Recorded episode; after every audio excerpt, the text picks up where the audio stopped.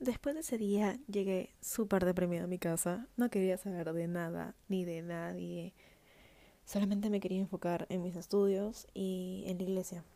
Había empezado a conocer un poco más de Dios, a ser un poco más activa en los servicios. Pero él seguía escribiéndome mails, eh, así como las cartas que yo le escribía, pero ahora en versión virtual. Trataba de llenar mi vida con otras cosas. Él se fue a Lima conversar con mi prima porque él no entendía por qué no le contestaba. Y en realidad nadie lo hacía. ¿Quién pudiera entender eso? Nunca más volvimos a tomar contacto. Hasta que un día mis amigas no podían verme tan triste y había llegado justo una amiga de Lima. Y no tuvieron la más genial idea que proponerme ir a una discoteca que había inaugurado en ese tiempo.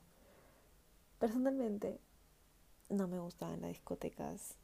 En sí no me gustaba estar en un espacio donde había demasiada gente desconocida. Prefería estar en una reunión más tranquila con la gente que yo quería, a que estar en ese tipo de ambientes. Así que les dije, no, no hay forma. Al final me dijeron que sería una pijamada y yo bien feliz con mis zapatillas yendo a la pijamada. Mi mamá igual estaba un poco más tranquila, eh, porque ya básicamente sabía que, que no conversaba con Jaime. Llegó el día de ir a darle la bienvenida a mi amiga, que había llegado de Lima, y estábamos muy felices de pronto de volver a vernos después de tantos años de haber salido del colegio. Y comenzamos a hablar de Jaime. Todo se empezó a tornar triste hasta que dijeron, no, ¿saben qué? Nos vamos mejor a este lugar. Ya fue, chao tristezas. Y yo como, ¿ah? No, no hay forma, no hay, no hay forma.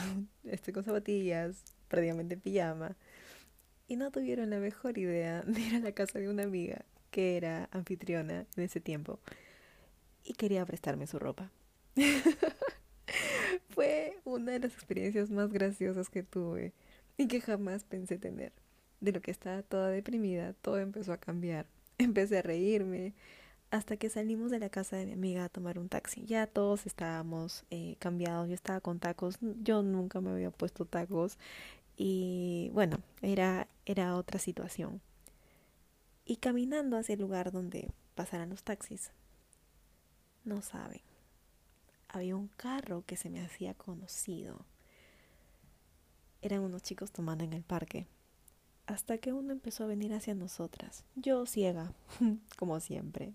Y mis amigas también. No nos dimos cuenta que era Jaime. No sabíamos qué hacer. Mis amigas me quedaron mirando.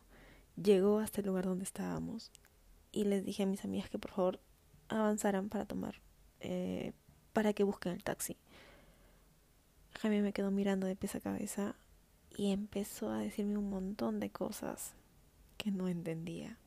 Me empezó a reclamar y a decirme como ahora ya sales, que ahora me he visto diferente.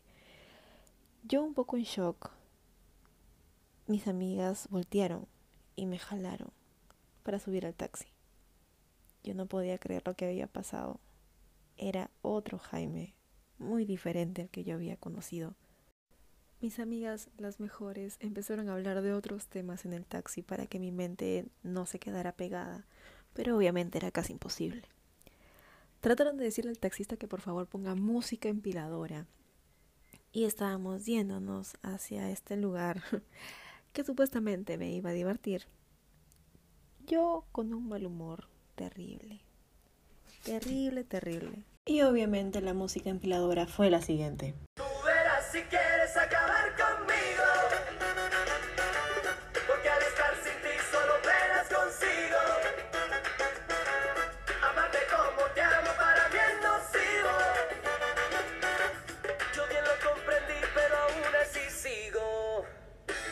Llegamos al lugar, era la primera vez que yo estaba en este tipo de lugares.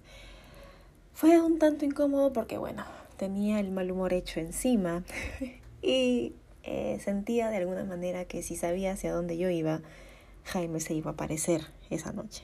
Tenía ese miedo, no sé por qué. De pronto creo que eran semana de vacaciones de la universidad de primer ciclo, segundo ciclo y comenzaron a llegar un montón de amigos de mi promoción que habían llegado de Lima y de pronto empezó a ser tipo un reencuentro. Fue súper divertido. bailé hasta ya no más poder. Y estaba bailando con mi amigo, obviamente, y dos chicos se nos acercan. Yo, obviamente, tímida en el momento, mi amiga saluda a uno y me queda mirando como, oye, ¿quieres bailar con el otro? y yo como, mm, no bailo con desconocidos. Y me dijo, no, pero a él sí yo lo conozco, es del cole. Y yo, ah, bueno.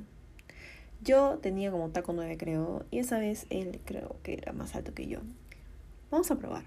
Ese momento estaba siendo muy divertido para que termine acabando triste por algo que había pasado unos par de horas antes. Y ya me había cansado de estarlo. Así que procedí a la aceptación de este galán. Pero esa ya es otra historia.